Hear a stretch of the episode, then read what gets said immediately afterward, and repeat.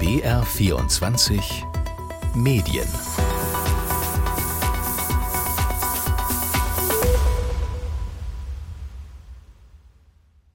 Herzlich willkommen zu BR24 Medien. Ich bin Linus Lühring und die Corona-Pandemie, die hat ja viele von uns aus der Bahn geworfen, große Verunsicherung in der Gesellschaft, aber es gab auch Menschen, für die bedeutete diese Pandemie Goldgräberstimmung. Und um die geht's heute, denn deren Euphorie, die könnte jetzt vorbei sein. Es geht um Menschen, die selbsternannte alternative Medien betreiben und diese während der Pandemie zum Teil erst ins Leben gerufen hatten. In Videos, Texten und auch kurzen Nachrichten in sozialen Medien wurden da auch Verschwörungserzählungen über Masken, Corona-Tests oder die Impfung verbreitet. Ken Jebsen, der wurde da zu einer besonders prominenten Figur und mit ihren Botschaften erreichten er und andere ein immer größeres Publikum. Aber das könnte jetzt eben vorbei sein. Vor kurzem, Mitte März 2023, postete Ken Jebsen ein Video auf der Plattform Apolut. Inzwischen tritt er unter seinem Geburtsnamen Keivan Sufi Siavash auf und sendete einen regelrechten Hilferuf, um mehr Spenden zu bekommen. Es findet im äh, Jahre 2023 ein Artensterben unter den alternativen Medien statt. Garantiere ich, wird passieren. Ich kenne schon den einen oder anderen Ausfall, der einfach aufgegeben hat, weil er es sich nicht mehr leisten kann, zu arbeiten, weil er Geld mitbringen müsste, um zu publizieren. Auch seine Arbeit könnte bedroht sein, wenn nicht mehr gespendet wird. Das ist die Botschaft von Keivan Sufi Siavash in diesem Video. Wie kommt es zu dieser Entwicklung, diesem Artensterben? Was bedeutet das für die Verbreitung von Verschwörungsmythen? Darum geht es heute in BR24 Medien. Und am Ende stelle ich auch die Frage, warum es sinnvoll ist, diese Plattformen und deren zweifelhafte Inhalte hier zu besprechen. Ingrid Brodnik. Sie ist österreichische Journalistin und eine der profiliertesten Kennerinnen von Verschwörungserzählungen und deren Verbreitung. Ich habe sie als erstes gefragt, ob sie auch beobachtet, dass die Macherinnen und Macher dieser alternativen Medien es immer schwerer haben, ihr Publikum zu erreichen und woran das liegen könnte. Ja, aber da muss ich ganz ehrlich sagen, das hängt in meinen Augen schon mit der Pandemie zusammen, weil die Pandemie war eine Hochphase. Die Pandemie war furchtbar für uns als Gesellschaft, aber Profiteure des Ganzen waren solche Verschwörungskanäle. Die haben ein Publikum erreicht, das sie davor noch nicht ansprechen konnten. Und was jetzt passiert, ist, glaube ich, eine Konsolidierung dieser Verschwörungsszene, weil ein Teil des harten Kerns der Verschwörungsgläubigen, der bleibt natürlich erhalten. Aber manche wenden sich jetzt auch wieder anderen Dingen zu und das macht es schwieriger in dieser Szene, dass man eine große Reichweite weiterhält. Blicken wir nochmal zurück auf die Phase der Pandemie. Da gab es ja auf Demonstrationen fast schon skurrile Situationen. Jeder hatte ein Smartphone in der Hand, hat für seinen eigenen Telegram-Kanal gestreamt oder Videos hinterher erstellt. Gleichzeitig gab es eine gegenseitige Verstärkung. Man hat gegenseitig aufeinander verwiesen. Es war ja tatsächlich so eine Art Gemeinschaft, Botschaften, Verschwörungserzählungen, die wurden regelmäßig wiederholt und es war, um es mal platt zu sagen, genug Platz für alle da. Diese Zeit ist vorbei. Genau. Wenn Sie in dieser Hochphase der Pandemie wo auch extrem viele Verschwörungsgläubige zum Beispiel auf der Straße demonstrieren gegangen sind, in solchen Online-Gruppen mitgelesen haben, dann war das so, zack, zack, zack, zack, zack, eine neue Nachricht nach der anderen und aber auch wirklich ein Publikum dafür. Das war eine Chance in dieser Zeit, für neue Kanäle heranzuwachsen. Das ist auch zum Teil passiert. Aber jetzt, wo dann diese Aufmerksamkeit zurückgeht, wo auch ein Teil dieser Verschwörungsgläubigen vielleicht wieder ein bisschen andere Interessen verfolgt oder sich sich ganz abgewandt hat, da ist das Problem, dass nicht jeder mehr diese Aufmerksamkeit bekommt, dass auch manche Geschäftsmodelle einfach nicht mehr gehen. Und da wird jetzt natürlich laut um Spenden gerufen und da kämpfen einige wahrscheinlich um dieses finanzielle Weiterbestehen. Jetzt haben Sie gerade schon Geschäftsmodell gesagt. Da würde ich gerne die Frage anschließen. Bei vielen dieser Personen, die da aktiv waren, stellt sich mir die Frage, inwiefern da wirklich ein Glaube an diese Erzählungen dahinter steckt, an diese Mythen, oder ob da nicht manche auch einfach das große Geld gewittert haben, weil viele dieser Plattformen, die haben ja durchaus auch immer so einen Shop angeschlossen, wo man dann passende Dinge kaufen kann, wie ein Wasserfilter, der einen autark macht im Katastrophenfall. Also die Frage ist, inwiefern ist aus Ihrer Sicht da wirklich immer auch ganz tiefe Überzeugung dahinter gesteckt bei diesen, ja, ich nenne es mal Medienmachern in diesem Verschwörungsbereich, oder war das tatsächlich einfach ein finanzielles Motiv dahinter? Ich muss sagen, ich gehe von drei Motiven aus, die bei den Machern und Macherinnen von Verschwörungserzählungen eine Rolle spielen können. Ein Teil glaubt das womöglich wirklich. Also ich würde schon davon ausgehen, dass Einzelne so in diesem Denken drinstecken, dass sie glauben, sie retten gerade die Welt. Das zweite ist aber Geld. Sie können Bücher in dieser Szene verkaufen, sie können fragwürdige Produkte anbieten, zum Beispiel den Geigerzähler, um zu schauen, ob quasi irgendwie schon Strahlung in ihrem Garten messbar ist. Ähm, und das dritte ist dann aber auch die politische Haltung, dass manche vielleicht nicht profitieren mittels Geld, sondern für ihr politisches Anliegen, zum Beispiel antidemokratische Einstellungen. Und ich muss Ihnen sagen, in vielen Fällen werden sie nicht in die Köpfe von Menschen hineinsehen können, dass sie zu 100 Prozent wissen, ist das nur eine Geldmasche äh, oder ist das auch Überzeugung oder ist es eine Mischung. Aber ich würde nicht davon ausgehen, dass es reine Überzeugung ist, weil dafür ist sehr vieles schon auf Geschäfte machen ausgelegt. Ich denke an Grundstücke, die in anderen Ländern verkauft werden oder eben, äh, wie es schon angesprochen wurde, dass man dann im Telegram-Channel dauernd Hinweise auf irgendwelche Tabletten bekommt, die angeblich das Wasser reiner machen, wenn quasi das Wasser schon nicht mehr trinkbar ist, etc. Also da wird schon sehr stark auch ein Geschäftsmodell verfolgt. Das hat man ja auch gesehen, dass manche Kanäle, manche Plattformen da durchaus eine Professionalisierung erlebt haben. Also je länger die bestehen, desto besser waren auch Videos, die produziert waren. Jetzt ist mein Eindruck, dass manche dieser Personen, die hinter diesen Erzählungen stehen, die diese Plattformen, die diese Kanäle betreiben, sicher dieser Sache schon auch zum Teil ganz verschrieben haben. Die haben ihre Jobs gekündigt, die haben zum Teil sich auch wäre mein Eindruck, aus Teilen der Gesellschaft verabschiedet. Beobachten Sie so etwas auch, dass er jetzt eben dazu führt, dass dieser Kampf um Aufmerksamkeit vielleicht noch heftiger geführt wird, weil eben diese Menschen keinen anderen Beruf gerade mehr haben? Absolut. Ich glaube, dass einige wirklich vor den Ruinen ihres Lebens stehen weil wir haben ja teilweise Rechtsanwälte, Rechtsanwältinnen, Ärzte, Ärztinnen, die in ihrem Feld respektiert waren oder zumindest nicht besonders aufgefallen sind in irgendeine Richtung, die sich da ziemlich das Leben verkracht haben. Und das hat gut funktioniert in Zeiten der Pandemie, wo sie auch mit Aufmerksamkeit belohnt wurden. Das hat sich sicher auch gut angefühlt. Und jetzt stehen sie da, können in ihrem eigentlichen Fach womöglich nicht mehr einfach so erfolgreich auftreten und suchen verzweifelt nach neuen Geschäftsmodellen. Das Zweite ist, es gibt aber auch den Fall, dass Einzelne wirklich diese Corona-Krise genutzt haben, um etwas Neues aufzubauen. Und da muss ich den Sender auf 1 aus Österreich kurz betonen. Die sind in der Pandemie gestartet mit diesen klassischen Narrativen rund um äh, die Pandemie als großer Plan etc., extrem impfgegnerische Beiträge etc die sind groß geworden. Dann sind sie in der Ukraine-Debatte, im russischen Angriffskrieg auf die Ukraine, sehr stark äh, schon früh aufgefallen mit diesen russischen Narrativen, die auch vorkamen. Das heißt, die sind stetig gewachsen und die sind jetzt ein Online-Kanal, der eine größere Reichweite hat und der eher zu den Profiteuren weiterhin zählt. Und da ist zum Beispiel der Macher dahinter jemand, der schon sehr früh damit auffiel, als Jugendlicher, als junger Mann in rechtsextremen Kreisen zu sein. Da würde ich sagen, das sind Menschen, die im Laufe des Lebens immer wieder Mediensachen ausprobiert haben und in der Pandemie den goldenen Moment gefunden haben. Und da muss ich zeigen, ob die auf lange Sicht diese Aufmerksamkeit bei sich halten können. Manche schaffen es dann bisher doch recht gut. Auf eins ist tatsächlich auch ein insofern interessantes Beispiel, dass die ja, so ist mein Eindruck, dass auf eins jetzt als ein Sammelbecken dient. Die haben ja zum Beispiel auch Personen, die für den eingestellten Wochenblick, also auch eine eher rechtsgerichtete Verschwörungsplattform, so würde ich es mal ausdrücken, gearbeitet haben, aufgenommen. Ist das so, dass man auf der einen Seite viele Medien in diesem Verschwörungsbereich sieht, die jetzt untergehen und gleichzeitig eine Konzentration auf einige wenige Sender und Plattformen jetzt sieht? Genau, da muss ich zwei Dinge dazu sagen.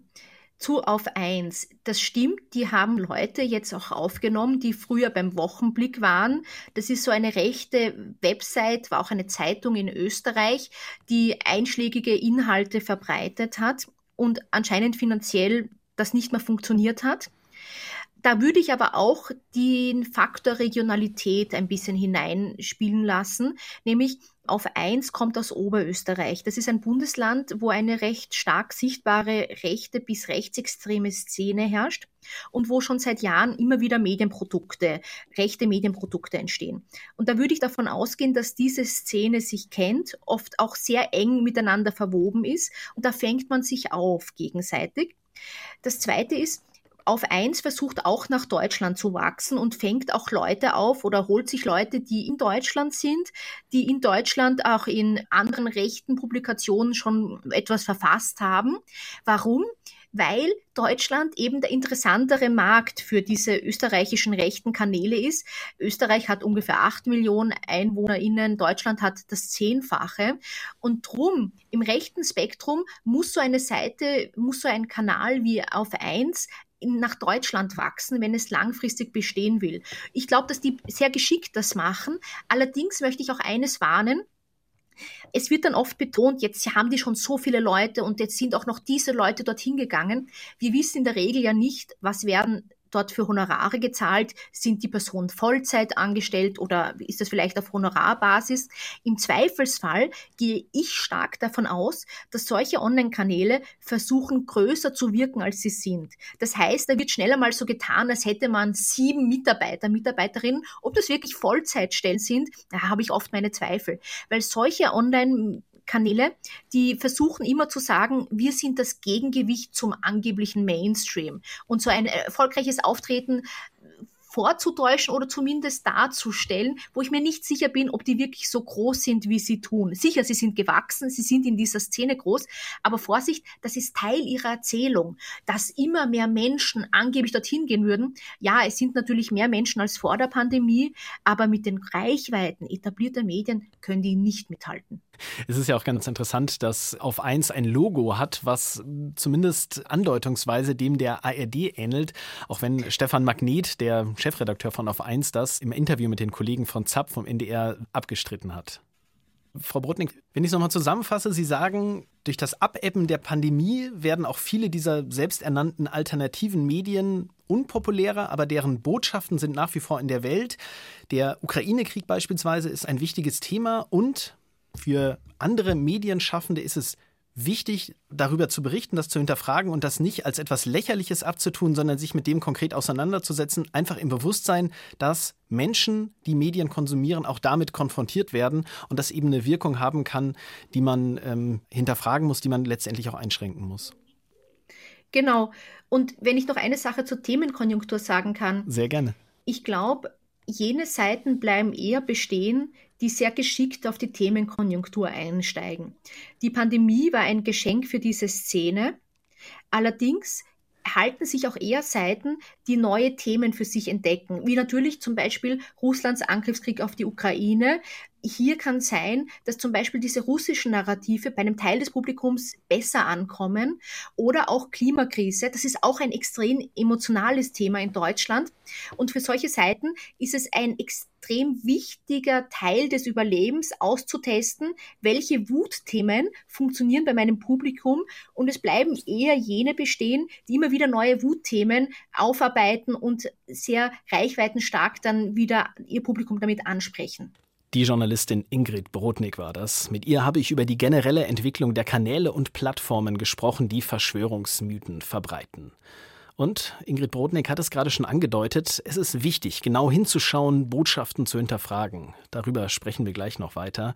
Erstmal aber noch zu einem anderen Grund, der dafür gesorgt haben könnte, dass die Reichweite von Verschwörungsmythen und Falschinformationen sinkt. Eins, zwei, drei, Test. Hallo Herr Reuter, Linus Lühring ist hier. Hallo, schönen guten Tag. Das ist Markus Reuter. Er ist Redakteur bei netzpolitik.org und beschäftigt sich dort auch mit sozialen Netzwerken und deren Umgang mit Verschwörungserzählungen. Meine erste Frage an ihn. Haben Menschen, die diese Mythen in die Welt setzen, auch deshalb Probleme, weil Plattformen deren Verbreitung stärker als früher einschränken? Ja, also das ist einerseits geschehen dadurch, dass man diese Algorithmen verändert hat. Das ist natürlich alles so eine Blackbox, in die man nicht reinschauen kann. Aber so YouTube vor ein paar Jahren war so, du schaust dir ein Video an und kriegst auf einmal zehn von diesen Verschwörungsvideos. Das hat sich verändert und was dann auch passiert ist, ist, dass zum Beispiel auf YouTube die Monetarisierung aufgehört hat. Also wenn ich auf YouTube einen Kanal mache, der erfolgreich ist, dann kann ich beteiligt werden an Werbeeinnahmen. Und da hat äh, YouTube einen Riegel vorgeschoben. Einerseits, indem man die Monetarisierung gestoppt hat oder eben auch die Kanäle komplett gelöscht. Und da gingen eben viele Gelder diesen Leuten, die mit solchen rechtsradikalen oder verschwörungsideologischen Kanälen Geld gemacht haben, da gingen denen die Kohle flöten auch. Ein wichtiger Kanal ist auch Telegram. Das war ja, Sie haben eben von der Blackbox bei YouTube gesprochen. Telegram galt ja so als eine der Plattformen, die wirklich am schwersten zu erreichen ist. Dann hat sich da ein bisschen was geändert. Telegram hat zähneknirschend doch kooperiert, so hieß es, einige Kanäle gelöscht. Das aber so ein bisschen intransparent. Wie sehen Sie das? Inwiefern ist Telegram noch so populär für Verschwörungsmythen, für Falschinformationen? Ja, Telegram ist ein äh, zweischneidiges Schwert, um es mal so zu sagen. Also auf der einen Seite äh, hat diese Plattform, weil sie ein ideales Tool ist für soziale Mobilisierung und Bewegung, eben auch sehr viel für demokratische Bewegungen, zum Beispiel in Hongkong oder im Iran, war das eine Plattform, die sehr genutzt wurde. Hier in Deutschland haben wir so einen Sonderfall, dass es so ein bisschen den rechtsradikalen und verschwörungsideologischen Fokus und auch so ein Rückzugsraum äh, ist. Also die Leute sind eigentlich, nachdem sie bei YouTube rausgeflogen sind, auf Telegram gegangen und haben da auch viele Abonnentinnen gefunden.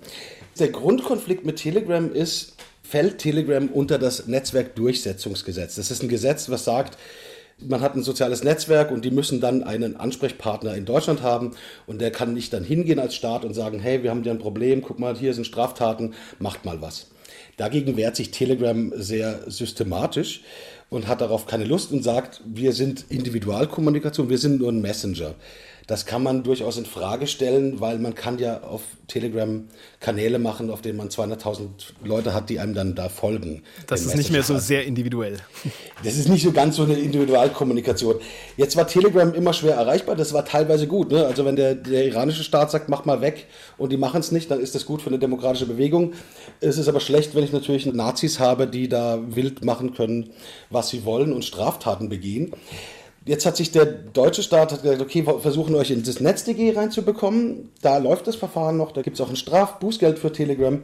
Und auf der anderen Seite wurde eher so Druck ausgeübt, der sag mal, über Öffentlichkeit läuft. Ne? Dann sagt die Innenministerin, ja, wir werden euch zur Not sperren. Oder das lief dann auch über Apple und über Google, die sagen, ja, wenn ihr nicht irgendwie anfangt zu moderieren, dann nehmen wir euch aus dem App Store raus. Das heißt, ich kann die App nicht mehr runterladen, was großer Einbruch im Markt dann wäre von Telegram. Und daraufhin hat Telegram auch reagiert und einzelne Kanäle gesperrt und Dinge gelöscht. Das heißt, allein schon diese Ankündigungen von Seiten der Politik aus Ihrer Perspektive, die haben schon was bewirkt, auch wenn da jetzt noch nicht direkt Gesetze daraus gefolgt sind. Genau, das hat schon gewirkt. Also wenn ich negativ dastehe in der Presse, das hat ja auch Auswirkungen auf andere Werbekunden, ne? die sagen, oh, will ich jetzt in diesem Umfeld da bei YouTube irgendwie meine Werbung geschaltet haben und danach kommt irgendwie der Attila Hildmann. Das hängt auch damit ab, dass eben Werbekunden sagen, ah, wir möchten nicht in einem Umfeld stattfinden, wo ich danach irgendwelchen kruden oder rechtsradikalen Verschwörungskram äh, höre. Und ich denke, dass das so eine, so eine zweigeteilt, also als öffentliche Meinung, öffentliche Debatte, Ankündigungen von Politik plus eben auch eben Werbekunden, die sagen, nee, haben wir keine Lust mehr drauf. Die Perspektive von Markus Reuter, Redakteur bei netzpolitik.org. Dort recherchiert er unter anderem zu sozialen Netzwerken und deren Regulierung. Und ich habe es eben schon angekündigt, wir müssen jetzt nochmal über die Inhalte sprechen. Also das, was da zu lesen ist an Verschwörungsnarrativen und Desinformationen. Allgemein habe ich nämlich bei der Vorbereitung dieser Sendung immer auch diese Frage im Kopf gehabt, macht es überhaupt Sinn, das alles so ausführlich zu thematisieren? Bietet man da denen, die so etwas erschaffen und den Inhalten nicht unnötig eine Plattform? Das habe ich mit meiner Kollegin Janina Lückhoff besprochen. Sie ist Teamleiterin des BR24 Faktenfuchs, dem Faktencheck-Format des Bayerischen Rundfunks. Dort werden Falschinformationen immer wieder überprüft und als solche gekennzeichnet. Und warum diese Überprüfung wichtig ist, das war meine erste Frage an Janina Lückhoff. Naja, sie sind in der Welt und sie werden ja auch wahrgenommen, auch von unseren Lesern, Hörern, Userinnen und Usern. Das merken wir daran, dass wir auch aus unserer Leser, Hörer, Zuschauerschaft immer wieder Hinweise auf Falschinformationen oder Falschbehauptungen bekommen. Und das zu ignorieren würde ja nichts daran ändern. Wenn man den Kopf in den Sand steckt, dann ändert sich ja nichts an dem, was um einen herum passiert. Deshalb ist es wichtig, dem auch was entgegenzusetzen. Ich sage immer gerne, wir als Faktenfuchs sind der Beitrag des Bayerischen Rundfunks an der gesamtgesellschaftlichen Aufgabe, Desinformation zu bekämpfen. Das ist ja eine Aufgabe, die wir alle haben, dass wir gegen Falschbehauptungen vorgehen. Da ist die Politik gefordert, da sind auch die Plattformen gefordert, ähm, gegen vorzugehen. Da sind Schulen, das ganze Bildungssystem gefordert, wenn es um den Aspekt Medienkompetenz zum Beispiel geht. Wir geben beim Faktenfuchs auch Workshops, um darüber aufzuklären, wie man Falschbehauptungen zum Beispiel erkennt. Und jeder Einzelne ist da auch gefordert, zum Beispiel nicht gleich alles weiterzuteilen, was er liest und was vielleicht überraschend klingt und Erstaunen erweckt, sondern erstmal zu prüfen, kann es überhaupt stimmen. Janina, was habt ihr denn gelernt, wenn es darum geht, eben mit diesen Mythen umzugehen? Du hast es gerade schon angedeutet, sie totzuschweigen, das geht nicht. Gleichzeitig ist ja da die Gefahr, dass man manches durch Wiederholung verfestigt und Macherinnen und Macher zu noch größerer Popularität verhilft. Also wie vermeidet man sowas? Naja, erstmal ist ja gar niemand von uns davor gefeit, auf Desinformation hereinzufallen. Was wir zum Beispiel, weil du das Stichwort Wiederholung angesprochen hast, was wir immer und immer wieder hören oder immer und immer wieder sehen, das glauben wir auch eher.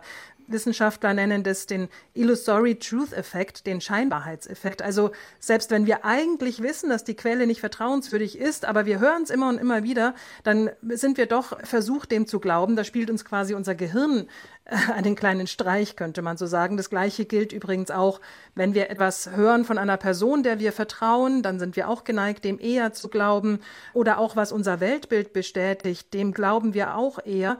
Also ist es immer hilfreich, auch erstmal sich selbst zu hinterfragen, reagiere ich jetzt darauf auch wenn ich vielleicht ein komisches Gefühl habe, eigentlich will ich es nicht glauben, dann ist es immer schon mal ein guter Hinweis, auch etwas zu hinterfragen.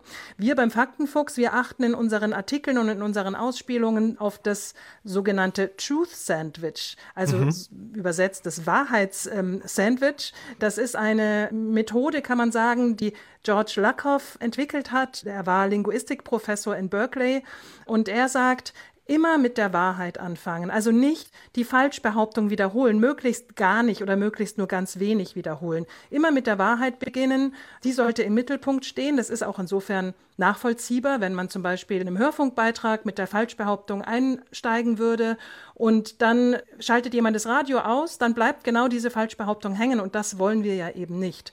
Also mit der Wahrheit anfangen, die betonen und dann paraphrasiert, auch nicht in der gleichen Sprache wie die Falschbehauptung, die dann kurz erwähnen, damit man schon weiß, worum es geht, aber dann wieder zurückkommen zur Wahrheit und die Argumentationslinie darlegen, warum das jetzt wahr ist und wie die Fakten tatsächlich sind. Machen wir es doch vielleicht mal konkret an einem Beispiel. Was ist eine Verschwörungserzählung, die ihr über diesen Ansatz, den du gerade skizziert hast, gecheckt und widerlegt habt?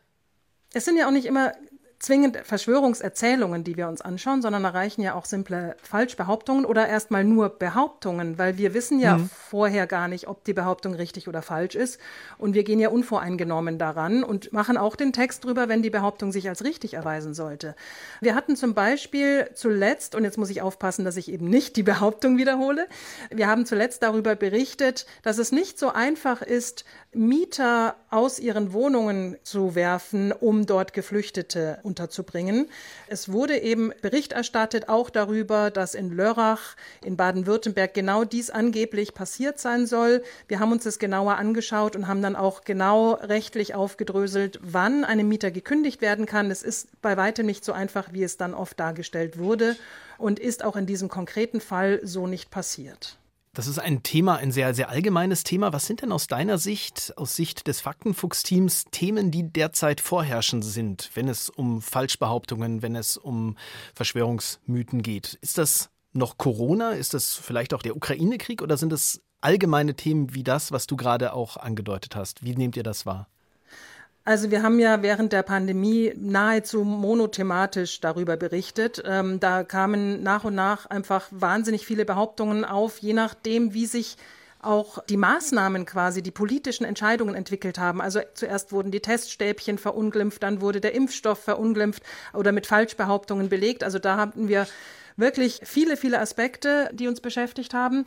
Mit Beginn des Ukraine-Krieges war genau das dann auch Schwerpunktthema, auch bei uns. Da ging es dann aber auch viel um Bildverifikation, also quasi zu sagen, ist das Bild an dem Ort und zu der Zeit aufgenommen, wie es behauptet wurde, oder wurde das aus dem Zusammenhang gerissen? Das ist ja auch ein Bereich, den wir übernehmen. Und was jetzt verstärkt auch auftritt, sind Themen rund um Klimawandel, Energiethemen, erneuerbare Energie. Da kommen sehr viele Behauptungen auf. Auch KI-generierte Bilder beschäftigen uns zunehmend. Und natürlich im Vorfeld von Wahlen, als im Oktober ist die Landtagswahl, noch nehmen die Behauptungen nicht zu, aber wir gehen davon aus, dass auch das der Fall sein wird, je näher wir der Wahl kommen. Das ist das, was Ingrid Brodnicke eben auch gesagt hat, dass Macherinnen und Macher von Falschinformationen, von Verschwörungsmythen immer nach Aufregerthemen und nächsten Wutthemen suchen. Eine Frage noch, Janina, wie wählt ihr denn diese Erzählungen aus, diese Falschbehauptungen, die ihr untersucht? Da sind ja wirklich so viele unterwegs. Was sind da Kriterien? Wie geht ihr da vor? Wie findet ihr die vielleicht auch? Das sind im Prinzip drei Aspekte, nach denen wir Themen auswählen. Der wichtigste ist, wie stark ist eine Behauptung verbreitet. Also wenn wir feststellen, da wird jetzt in einer Telegram-Gruppe über etwas gesprochen, was wahrscheinlich definitiv äh, nicht so richtig ist, das würden wir jetzt nicht erst noch aufgreifen und damit ja die Aufmerksamkeit darauf lenken. Für uns ist wichtig, dass ein Thema bereits aus der Bubble quasi heraus ist und auch Verbreitung findet, äh, viele Menschen erreicht. Das merken wir dann auch daran, dass es uns zum Beispiel auch von unseren Leserinnen oder Usern per Mail zugeschickt wird oder dass wir selber auch ähm, damit konfrontiert werden, dass wir vielleicht auch im Bekannten- oder Angehörigenkreis mitbekommen, ah, da geht wieder eine WhatsApp-Nachricht rum, in der eine Behauptung kursiert. Wir überprüfen das dann aber auch mit Hilfe eines Social Listening Tools, wie stark sich eine Behauptung verbreitet. Und dann muss natürlich auch das Thema eine gewisse Relevanz haben. Es muss die Leute betreffen und es muss auch ein Thema sein, das überprüfbar ist. Nicht alles lässt sich ja tatsächlich checken. Also das wären so die drei Kriterien Verbreitung, Relevanz, Überprüfbarkeit, nach denen wir die Themen auswählen. Abschließende Frage, was weißt du, was wisst ihr über die Kraft dieser Analysen, die ihr verfasst? Verfolgt ihr in irgendeiner Form auch deren Wirkung? Du hast gerade von der Bubble gesprochen. Also könnt ihr das nachvollziehen, inwiefern solche Richtigstellungen, solche Checks dann auch zurückwirken in beispielsweise Telegram-Chats oder andere Plattformen? Also wir versuchen unsere Faktenchecks dort auszuspielen, wo wir auch der Behauptung begegnen. Also das heißt, wenn wir auf TikTok eine Falschbehauptung oder eine mutmaßliche Falschbehauptung sehen oder mitkriegen, dass sich da stark was verbreitet, dann werden wir auch versuchen, dort ein TikTok-Video auszuspielen, um quasi dort in der Plattform darauf in Anführungszeichen zu antworten. Wir wissen aber auch, dass wir jene, die schon tief in einem Verschwörungsglauben verhaftet sind, dass wir die nicht erreichen mit unseren Faktenchecks. Unsere, wenn man so will, Zielgruppe sind die, wir nennen sie die Verunsicherten, also Menschen, die nicht wissen, wie sie jetzt eine Quelle einschätzen sollen oder die einem Thema, einer Behauptung begegnen und dadurch einfach verunsichert sind. Kann das stimmen? Und die vielleicht auch im Netz dann bereit sind zu googeln. Wir möchten dann eben auch diesen ja, Falschbehauptungen im Netz, die ja dann oft viel mehr stärker kursieren und vielleicht gibt es zu manchen Themen auch noch gar keine Faktenchecks, dem eben etwas entgegensetzen. Also wer dann auch danach gezielt sucht, der soll nicht nur auf die Falschbehauptungen stoßen, sondern auch auf einen Faktencheck, dass man quasi auch diese Datenlücke im Netz, die es ja dann oft gibt, der etwas entgegensetzt. Und wir wissen aber, dass diese Faktenchecks auch sehr angenommen werden bei den Lesern. Also unsere Artikel gehören zu den meistgelesenen BR24-Artikeln an einem Tag der Veröffentlichung. Unsere Videos haben auch, ich habe TikTok erwähnt, auch eine sehr starke Reichweite. Das heißt, ein Beispiel, wir hatten ähm, dieses KI-generierte Bild vom Papst im Daunenmantel, das sicher viele gesehen haben. Dazu haben wir auch auf TikTok ein Video ausgespielt, das wurde anderthalb Millionen Mal gesehen. Also da haben wir schon auch eine ganz gute Reichweite und erreichen die Leute damit. Und wir bekommen auch immer mal wieder eine nette Mail von Usern und Lesern, die sich bedanken oder die uns positives Feedback zuschicken. Und per Mail kann man sich auch an Janina Lückhoff und das BR24 Faktenfuchs-Team wenden, um Verschwörungserzählungen weiterzuleiten zur Überprüfung. Die Adresse ist faktenfuchs.br24.de. Und das war BR24 Medien für heute. In dieser Ausgabe, da ist klar geworden, dass es schwieriger wird, Falschinformationen zu verbreiten, wie groß die Probleme für die Plattformen sind, denn die erreichen nach der Corona-Pandemie immer weniger Menschen. Das heißt, auch Spenden gehen zurück und auch die Konzerne hinter den sozialen Medien, die greifen stärker ein. Eine Folge davon könnte auch sein, dass es zu einer Konzentration auf einige wenige Angebote kommt, die dann falsche Informationen und Verschwörungsmythen verbreiten. Diese könnten sich weiter professionalisieren und auch wachsen. Und sie suchen auch nach Corona und dem Ukraine-Krieg gezielt die nächsten Wut- und Aufregerthemen, um die sich dann eben falsche Informationen stricken lassen. In den Shownotes zu dieser Sendung, da habe ich verschiedene Analysen verlinkt, die zu dem passen, was wir hier besprochen haben.